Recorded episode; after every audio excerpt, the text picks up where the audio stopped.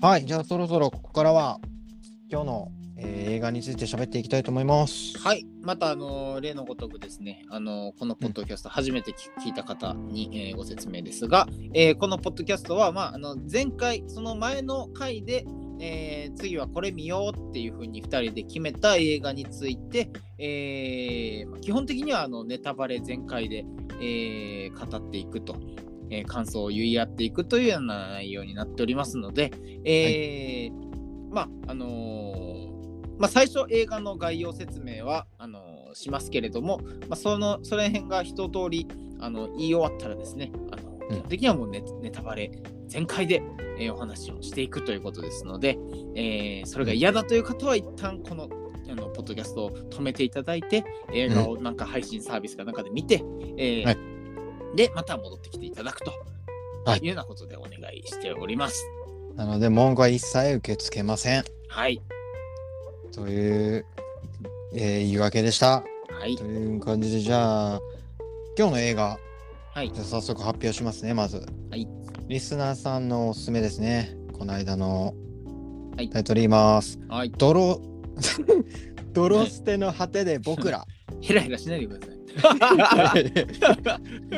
もうもうヘラヘラヘラヘラの上野でお願いし ます。ドロステの果てで僕らではいすね。はい。どんな映画でしょうか。はい説明します。はいえーこちらヨーロッパ企画による日本映画。はい2020年6月5日公開されたものです。はいえっとね劇団ヨーロッパ企画の短編映画。ハウリングをリブートした劇団初となるオリジナル長編映画で、えー先にじゃああらすじ、えーある日の夜仕事を終えたカフェの店長加藤が店の2階にある自宅でギターを弾こうとギターのピックを探していると部屋に置いてあるモニターから彼を呼ぶ声が聞こえてくる、えーその主人公加藤がモニターを覗くとそこに映し出されたのはもう一人の加藤でモニターの中の加藤は自分のことを2分後の未来の加藤だと言い出すが、てんてんてんという、まあ、SF、ちょっと SF 映画です。えっ、とね、ヨーロッパ企画の上田誠さんが原案脚本、ヨーロッパ企画の映像ディレクター、山口淳太さんかな、監督を務めています。はい。まあ、割と新しめの日本映画ですね。はい。ですね。うん。あ、もう一個、じゃあ主題歌、バレーボーイズおが担当してます。はい。そうですね。うんうんうん。えー、じゃあ、まずはどうでしたかそうですね。まあ、ぼ、え、あ、どうしよう。えっ、とねえ、僕の感想の前に、リはいスナーさんかあら感リスナーさんから想、はいリスナーさんどんな感想かを言っていいいやもうあのね、あのちょっとまずは僕はあの上野さんが面白かったかどうかっていうのがね、ちょっと気になってしょうがなかったんです、ね。それがね、今日はのい内容を左右する、そうなんってでいうすよことが分かったからはね。い。あえっと、先に言っとくと、はい。めっちゃ面白かっああ、よかった。ああ、よかった。もうこれた。でね、今そ回の収録はもう成功間違いなし。う。いや、本当に東京ゴッドファーザーズ好きな人には申し訳ないんだけ ど、あのど、あの、僕は大好きですからね、東京そゴうッドファーザーズ全部僕が悪いんですもう全部僕が悪いんですけど僕の僕が悪いんですけどドロステの初で僕ら見てあめっちゃ面白かったってなってうん。あやっぱあの時めっちゃ面白くあじゃあめあんまハマってなかったんだっなてるほどね。実感したのようん、まあそれは個人の感想ですようん。はい。はいそうですね。でこの映画をおすすめしてくれたくるりびとさん、えーはいポッドキャストネームくるりびとさんからの感想もちょっと読んでおきますねはい。感想くれてるからはい。えー、ドロステ効果が始まってからは劇中セリフでもあるように時間に殴られる感じでうんうん。時々わけがわからなくなるのですうんうが、んえーケチャップドラムのシンバルまあネタバレねケチャップドラムのシンバルゼブラダンゴムシの子者たちの伏線回収がクスッと笑える要素で収まっていて隣のお姉さん救出劇を知ってる4人何も知らない加藤のまあまだ何もみたいなこうやり取りがなんかいいなぁと笑ってしまいましたと。うんうんあ、あともう一個いい感想言ってくれてる。はい。特別な時間はなかったことにしなかった2人のラストが私のお気に入りのシーンです。うんうんうんうん。未来は自分で何とでも作ることができるんやでのメッセージがあるんかなと思える作品でした。クルビトさん。はい。はいこんな感想をいただいてます。ありがとうございます。いやー、めっちゃ面白かったな、これは。うん。よかった。やっぱ ね、こういう、うん。こういうなんか、てか意外と俺、法が好きだなっていうの分かってきたのと、ね、なんか、法がちょっと、あの、ポッドキャスト始めた当初はね、秀明さんはなんか、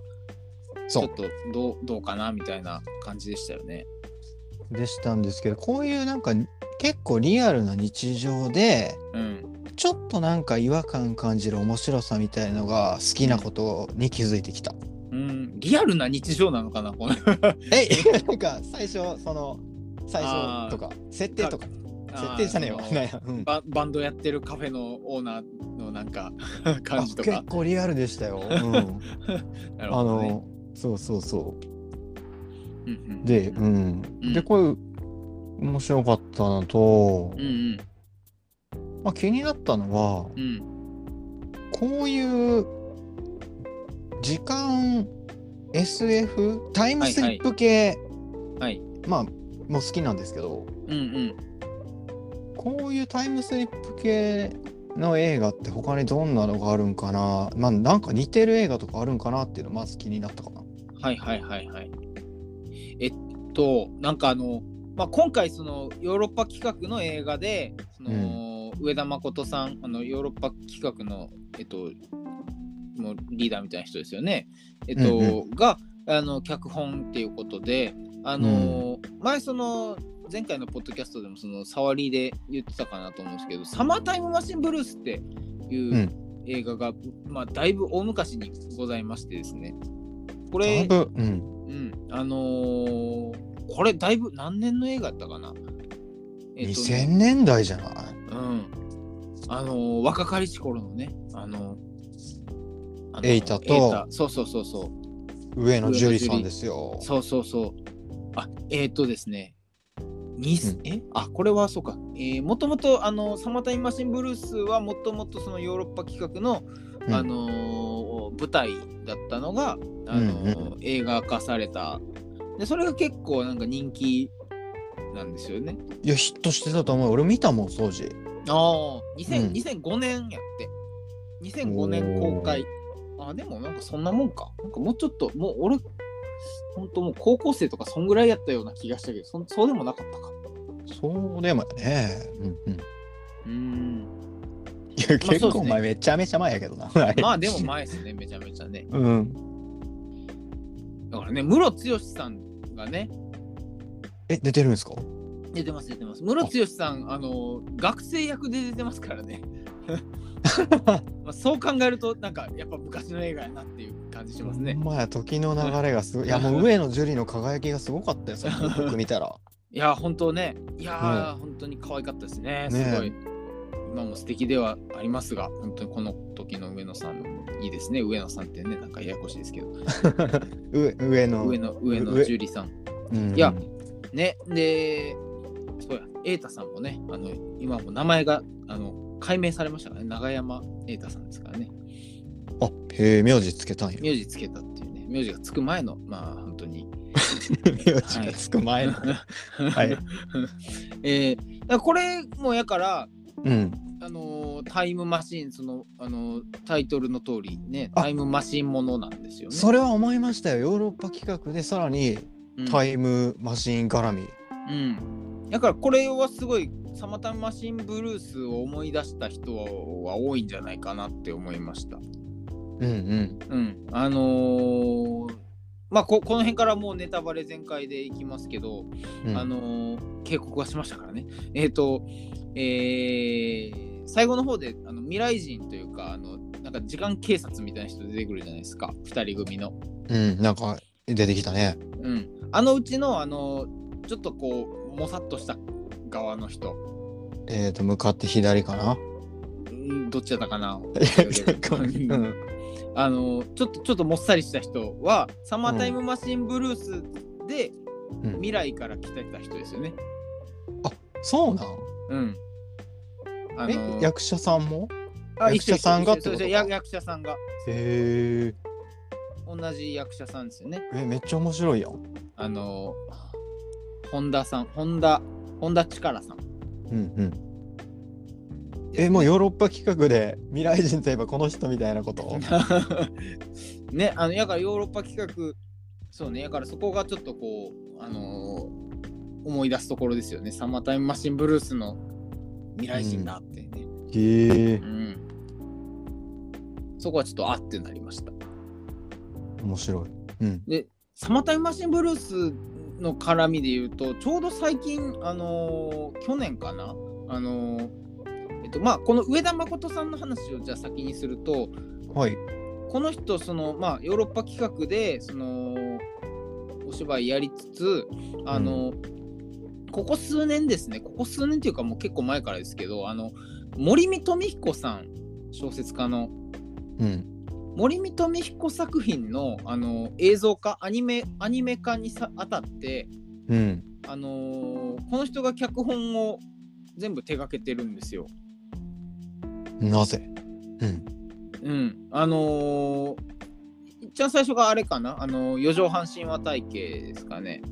うん。うん、で、えーそこからあの映画のあの「夜は短し歩けよ乙女うん。ああ、サンデーメイクラブの人がめっちゃ好き言うてた。」あそうあのもうみんなあれ大好きですよね小説版とかもあのー本当に森見富彦とねであの、うんアニメのあの感じでこう本当になんかなんやろうなサブカル京都の京都のサブカル感というかね もうかねいうのをこう確立確立した人たちですよね、森見富彦とその一連のそのアニあーアニメ作品でそその四畳半神話体系夜は短しうん。でうもーうんもう完全にもうなんかあ京都といえばってあのもうあのなんか出町柳のうん。感じ、鴨川デルタとかあの辺の あの感じあの辺にこうやっぱりこうサボサブカルうん。あのサブカル男女がこサブカルうみんなみんなこう憧れて いなんかちょっとトゲあるな、言 い方。なんやろな。や僕好きですけどねあの森美さんの小説とかすごい好きなんですけどでも、うんあのやっぱりそういうそういうそういう層にはすごくもう絶大な人気やと思いますけどね、 そう。とりあえず、まあそういうのを確立したんだ。そうで、うんでそれで最近その、えーそのタッグがまた新作を作ったんです、うん。でそれがあのー四畳半タイムマシンブルース」っていううん。予告見たよ。うん。が、あのー去年ですねえあのアニメで作られてあれかなあのーえー再編集して映画にもしたのかなああ、えーなるほど。要はこれはその「サマータイムマシンブルース」とうん。 「四畳半神話体系の」うん。えー合体なんですよマッシュアップ マッシュアップですねそんなのありな。そうだからあの話の、あのーお話の骨格は「サマータイムマシンブルースで」うん。でも舞台は京都のあのあの四畳半神話体系に出てきたあの下鴨なんとかそうあのなんかボロいあのーあそれでなんだ。えボ、ロアパートで詳しくないんだけど、キャラクターもそうなのそうですね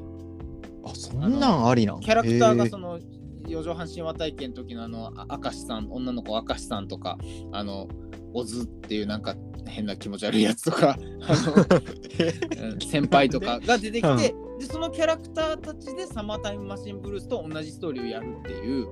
え、そんな結の構なんか、はい。うんそうそうなんかあなんかこんなことするんやっていうえ、ちょっと待って、全然わかんないんだけど、例えると、スラムダンクでハリー・ポッターするみたいなこと ちせょやっとなわかりに、ちょっとわかりにく いか。せやなまあそうっすまあだからいもともとその人気のあったあのん2つの作品が、まあマッシュアップでこうーん。う合体したみたいな、はあ。うんなんかね試みはすごい面白いなとは思いましたねあの面白いね。で、え、内容的には面白いの、それ。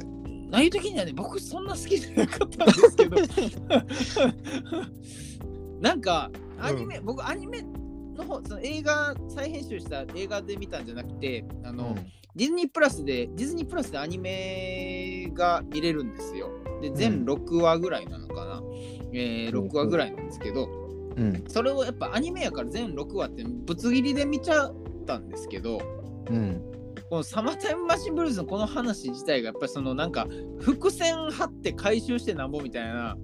うん。あのータイプのお話やからなんかあんまりこうぶつ切りで見るのに向いてないんですよ。あー あこれ一気に見た方がいいやつやなってなってうん。僕ももう久しぶりにその ね須田さんの見方がが悪いってこと。いやでもねあのアニメで配信されてるから、うん。うん、なんかなんかそのちょっとこうなんやろうななんかそんなに食い合わせがいいようには思えなかったというか。うん、だってなもともあととなサなマんーでタイムなんで今これやなんで今これやったんやろっていう気もするし、ああ確うかに、ん、ねさだいぶ前のね「サマータイムマシンブルース」ってねうん久しぶり久しぶりにあれのことを思い出した しあれということだかサマータイムマシンブルースのことを思い出したしらサマータイムマシンブルース自体がもともと演劇なんだろうから、あそうですそうですアニメにしちゃねまた違うんじゃないとも今思ったけどうん、あとなんかその僕四畳半シネマ体系とか、あの夜は短しとかは、うんあの監督あの監督があのゆ湯浅さんって湯浅、ま、正彦だかなあの結構あのゆ有名なアニメうん監督としてはかなり有名な人でうんあのデデビルマンとかやってた人ですねあのあとはね映像映像犬とかあの、うんうんうーんうん気をつけろそうそうそうそう、なんか有名なやつやな、うん、おーあの人結構なんかそのぶっ飛んだ映像表現としてめっちゃぶっ飛んでて、うんなんか見てて楽しいんですけどなんか監督が違うんですよその4畳半タイムマシンの方は。うーんでなんかあんまりそのなんかその夜は短しとかの時みたいなぶっ飛んだ感じがあんまなくてうんなんかいくらでもお話的にこのあのぶっ飛んだ感じにできるのにうんなんかちょっとアアニメ表現としてすごいおとなしい感じがししたというかうんまあもううん俺もアニメは苦手だから、 そうねそれは前回のでよくわかりましたけどはい、ななんかあのなんかねうんそそんなテンション上がらんかったですね僕見たけうど。ーんそっよかそっうかんで夜もまはあ、まあ夜はうん短しとかの方が好きですね。えー、逆うに、んなるほど、そっち興味出るかな。へえ。えー、とまあまあなんかヨーロッパ企画絡みで見た時に、うんそういうなんか系譜があるんですねまず。うんまあ、僕もそんなそのヨーロッパ企画のそのお芝居見たことないんであんまりなんかああんあまそこは語れないんですけどまあでも、その、まあ、サマータイムマシンブルースと今回のそのドロステはなんか結構通ずるところはあるなとは思いましたお話の内容的にも。うん。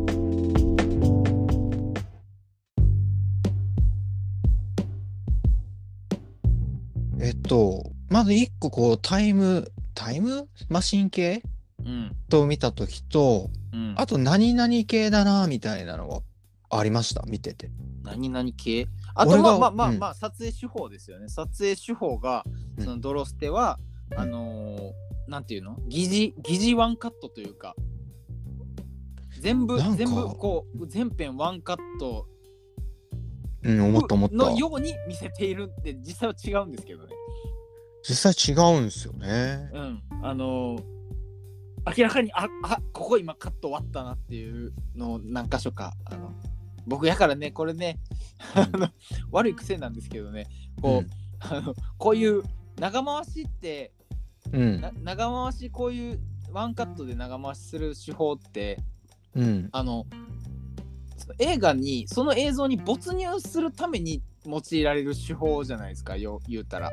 うんうんうん。カットを切らずになんか同じ時間を共有してるリア感ルが結リ構アあルる。タイム感みたいなのでこうおおすげえみたいになるんですけどうん僕これやられるとうんどこで切るんやどこで切るんやってね僕性格が悪いんでしょう ねあら探しの見方や。あこれどこでえこれ切るんか切るんか切らへんのかあまだ切らへんみたいななん かそういうそういうなんか あのちょっと性格の悪い見方をしてしまうというかね うんかえってなんか没入感がなんかあ の集中してくれよ。かえって集中できなくなってしまうというねなんかねうんい良くないなと思いつつなんかだから今回もなんかね気になってあああここでここで切ったなっていうのはなんか何箇所か気づいてしまいましたけどいや嵐でもなんか2分以内に行ったり来たりするじゃないですか、はいそれをそれを効果的にななんていうんですか疑似体験できるっていうかそういう うん、感じになってるんかなそうですねだから本当にこの実際あのなんか最後エンドロールでそのメイキングっぽい映像流れてたじゃないですかうんあれ見たらなやっぱりちゃんとちゃんと2分測ってやってるんですねあやってたねねびっくりした、うんね、だから結構これ作るの大変やったやろうなと思ってあのなんかもうエンドロールでうんあーすげえうわーすげえな大変やなこれって思いましたなんか表があったもんねここで2分あこそうそうそうそうそうまあどうなってるか分からんけどさねこう綿密にああやってこうなんか表を作りながら表とにらめっこしながらうんこう作ってったんやろうなっていうのがねなんてか俳優さんもさあれを多分資料とかバーって見るんだろうけど俺が俳優さんだったら絶対理解できないもんうん難しいですよこれ多分ねえあでも今回難しくてうん正直、モニター向かい合わせにしたあたりからうんついていけてはないんだけどでも面白かったのがすごかっあなるほどた うんその理理屈が飲み込めなくなっていったっていうかそうそうそうそううんはいはいはいだってあの登場人物にものちゃんと飲み込めてない女の子いたじゃないです そかうですねあれありがたかったっ すもんあ一緒やって同じ目線で見あれそうそうそうそうたなるほどねあの人分かってもうたらもう俺一人ぼっちだったから なんか分からんけどまあいいやみたいなそうそうそうですでちゃんと面白かったのが衝撃やっうた、ーんそうっすねうんまあ結こういう局だからねなんか多分多分細かく考え出すとなんかいろいろあらはあるんでしょうけど、確かにうん、もうそこはもうなんかノリでノリで楽しんだらいいやんっていう感じでしたよねあ逆にそのあらで言うとうんちょっと聞いときたいはい本当に疑問なのは、はいあらかどうかわかんないんだけどはい結局ビデオデッキの中にうん100万円がうんあるってどうやってわかったの、だからこれうんそれはね僕も分からないですわかんないですよねわかんないですよねわわかかんんななくていいんですよね、うんなんかだから結構そういうとこがあってこの映画うーんあのそういうなんかパズル的な面白さを優先するがゆえに うん結局じゃあ何それどうなんでっていうところが結構あるなっていうふうに思いましたああだから一番、え他になんかありましたいやまあ本当にだからあのだからなんなんやろな全体的にそのさっきそのリアルな日常っていう話あったけど僕は逆になんかあんまりこのああそのリアリティっていう面ではうんあんまないなっていうかその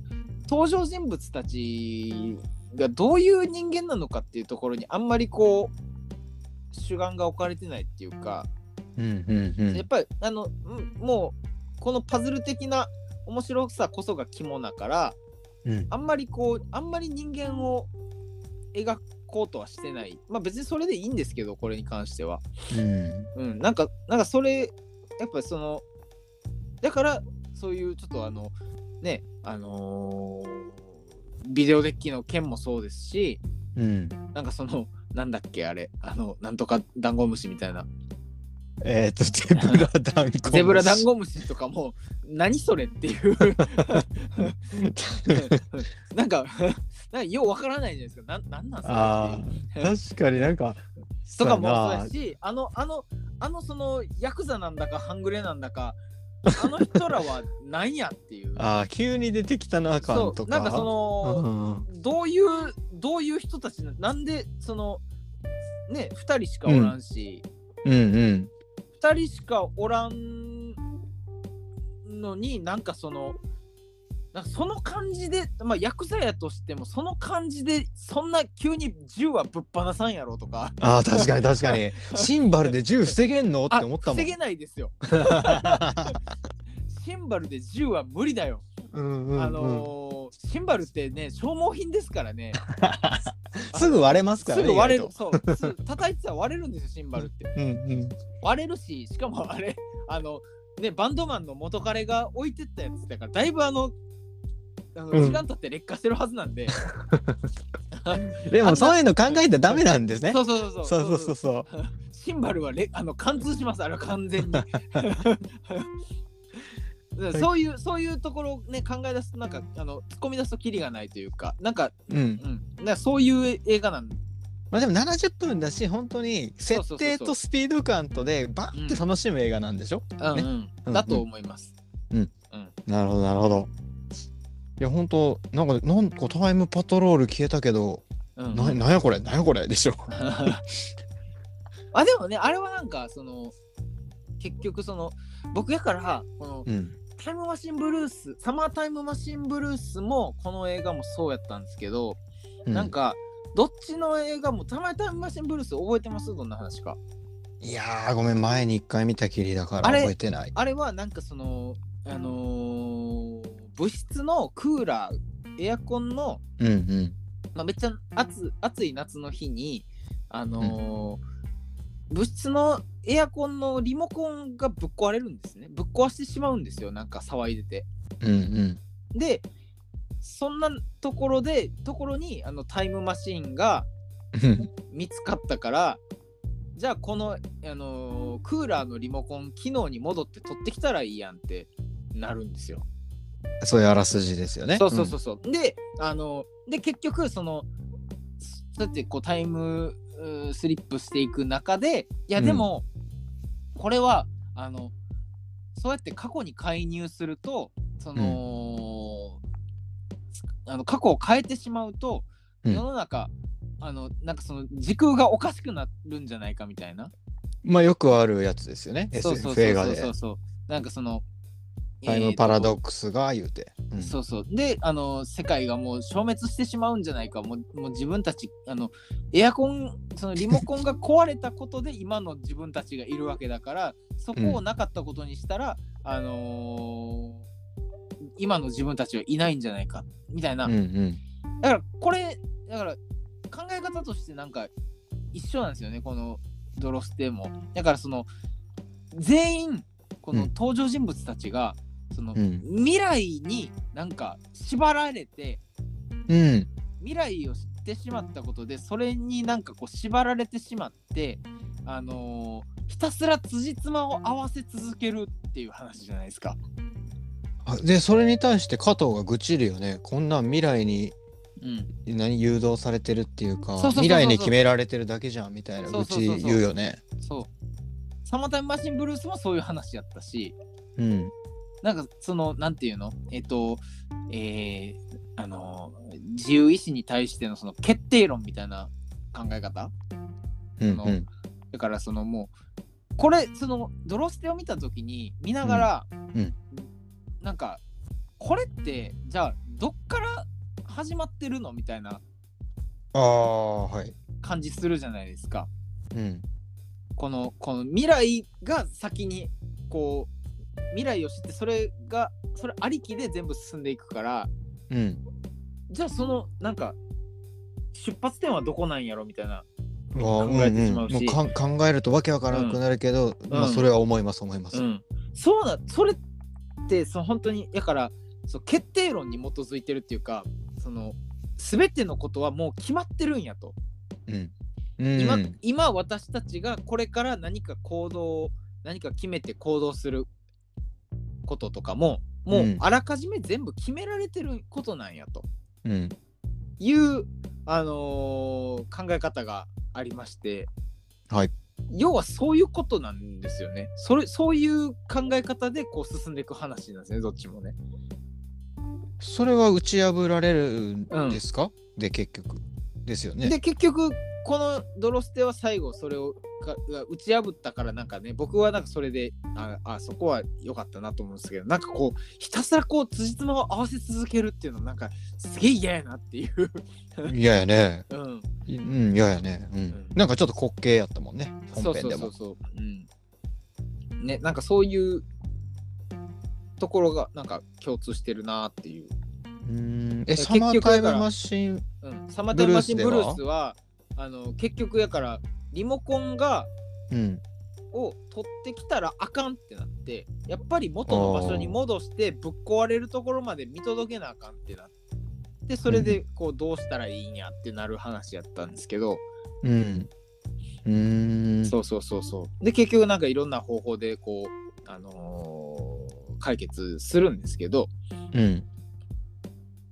なんかそれってすごいなんかねそれこそそのなんかき辻褄合わせただけみたいなうん。感じがしてすごくこうなんていうかタイムトラベルしてる割にすごい窮屈ななんか 気持ちになるというか、うん。うん。うん、なんかねうんそれをなんかだからこの「ドロステ」ではあの最終的にそこを打ち破ったのはなんか面白かったですよね。うん。爽快感あったな。うんうん、なんか、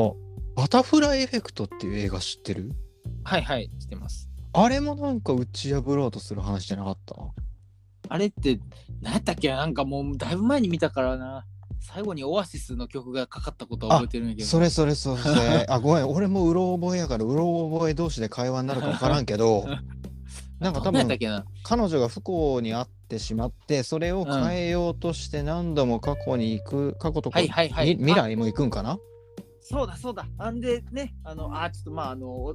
全然今回関係ない映画のオチは言わん方がいいなああ、そっか、巻き添えうんあの そうやなあの思い出しましたあのオチも含めて思い出しましたなんか、うあんうんうん。せせあのね切ないオチでしたねおうーんあれはどうだどうなるんだろうな未来ええう ーんああれねあれあれの解決方法はなかなか切なかったですね確かにえうん、思い出した。すっげえ昔に見た俺。それも学生の時ちゃう。それも同じぐらいですよ。多分サマータイムマシンブルえース。ああ確かにうん。同じぐらい、同じ、同じレンタルショップで借りた気が するんだよビデオでなうん。 そうそう。はいはいはいいやーいやーよかったですねこのドロステうんまあた楽しかったですね、すごくね。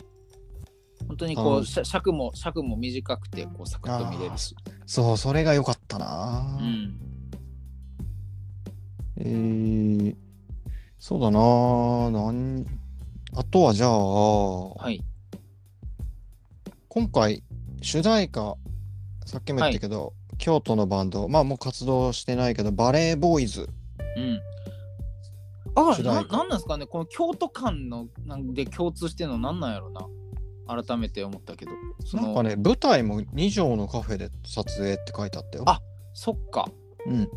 ね、だからその上田誠さんで言うと、そのね、森見さ森見富彦作品のそのアニメとかもそうやし、うんうんなんかこうやっぱ京京都との関わりがあるんですね。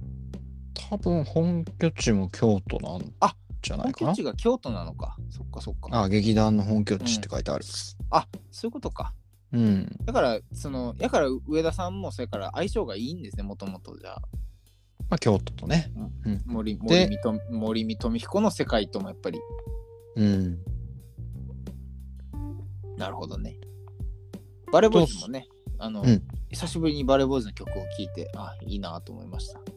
ね最後になんうかん。自然に流れてくる感じで。うんみんな元気にしてるかなとかね。思いました ね いや思わへんやろいちいち。いやいや。ネギネギ君はネギ君はたまに会うけど、うんね。ねいい 曲。あのーバレーボーイズですけど例えばナードマグネットはい。主題歌とか興味ありますかやりたいですね。あやっぱやりたいはい。うんうん。そらもう、そらこんだけやっぱ映画大好きって言ってるから、 やっぱりね映画の、映画の主題歌っていうのは一つ夢ですよね。どんな映画主題どんな映画の主題歌がいいやっぱでも青春ものやりたいですね、やるなら。ああ青春ものかあのね、そうそうそうそう、あの、うんえっと、これもちょっとそのうち取り上げたい作品ではあるんですけども、うんあのアル、アルプススタンドの端の方っていう、うんあこれこれもですね、あのお芝居が元になってる、うんうんぶ舞台が元になってる映画で、はいこれもやからその、えっと、今回そのドロステもねワンシチュエーションでず展開する話じゃないですか。うん。あの似たような感じであの「アルプススタンドの橋の方」っていう映画があってこれはうんあの、要はあのアルプススタンドですねあのだから野球そうそうそうあの野球のうん。応援に来てるあの人たちの話なんですよ。おなんかもう青春の匂いがする。そうそうで野球の試合のシーン一切出てこないんですよ。え、たすだごたいなだ。そのはい野球の試合中に、そのアルプススタンドの端の方っていうタイトル通りアルプススタンドの端の方で起こる会話劇、へえ、そんなんで映画になるんや。そうそうそうこれすごいあのー面白かったんですけどうん。あのー結構なんかあのー僕見てる最中ですね、もう手前味噌の自分の書いた曲のねあのえ 自分の書いた曲がね、頭の中でね鳴り響くようなね、展開がいくつかあってね アーティストっぽい。うん。あここのシーン俺が作ったあのあの曲みたいみたいなねへえ。思うことがあって、うんあでもそれですごいあ面白いなって思ってたらうん。最後あのーエンドロールで流れたのがペギーズ、へえ。まあ、し の知り合い、まあ、あの UFO さんの知り合いなんで、あの 悔しいってなっていや、いもういつも悔しい思いしとるやん。映画、 え邦画見ると。なだからねああれはすごいあの、うんあああいう青春ものはやっぱりやってみたいですね。なあ青春もの、まあ、絶対合うな。うん、フリークスギークスとかそうそうそうそう映画っぽいし。そうそうそうそう。うんうんうん。ねえ、逆に青春映画で、青春映画のこの曲、え、映画と曲のベストマッチ、須田ベストとかある青春映画か。まあなんかまあい今今見返すとっていうのはあるけど今見返すとどうなんだろうっていうのはあるけど僕はやっぱあのアメリカンパイのシリーズはすごい好きやったんでああ、アメ俺も見リカてンたパイはのあの僕いつもあのねアメリカンパイの2が好きでうん、アメリカンサマーストーリー放題えっ、ー、とあれのうん、すごいいいタイミングでうわ青春だなっていういいタイミングであのニューハンドグローリーの曲がかかるんですけどえそこのシーンはもう毎回見るたびにちょっと泣いちゃうんー、えでー、すよね。まあ本当に あの話自体はもうしょうもないなんかど、うんう童貞コメディというか男男どものしょうもないコメディなんですけどうん、あれはなんかいつまでもなんか好きですねあのシーンは。あえー青春映画って結構音楽の占めるうん割合でかいよね、その存在感っていうか。そうですね。昔はやっぱりね、やっぱそのあそういうアメリカンパイとかもそうでしたけど、結構あのポップパンクとか、うん、まあ時代的にもそうやったからね。そうそうそう、ポップパンク、パワーポップはあの辺の時代の青春ものと相性良かったんですよね、すごく。うんうんうんう。ん。最近変わってきましたね、やっぱあのーなんだっけ、えっ、と、ブックスマート。ああ、はいはいはい。見ブッたク見スマーた。トとかはね、あれはもう完全にもうバリバリヒップホップのなんかあとテクノとクラかシックそういう感じだったな。うん、やっぱりなんあでかもそれもこう、うんじ時代とともにやっぱり変わってきてるなっていうのは思います。確かにな。なんかパーティーの映画の映画とかだとうん。面白いかもね、また。うん。あれね、パーティーが出てくる映画って、なんか一回そういう話しましたね。ああ、しましパたーティーシーンの、ね。パーティーシーンがある映画みたいなね。なるほど。ナードマグネットにぜひ映画主題歌をさせてあげてください。 はい、よろしくお願いします。関係、関係各省の皆様。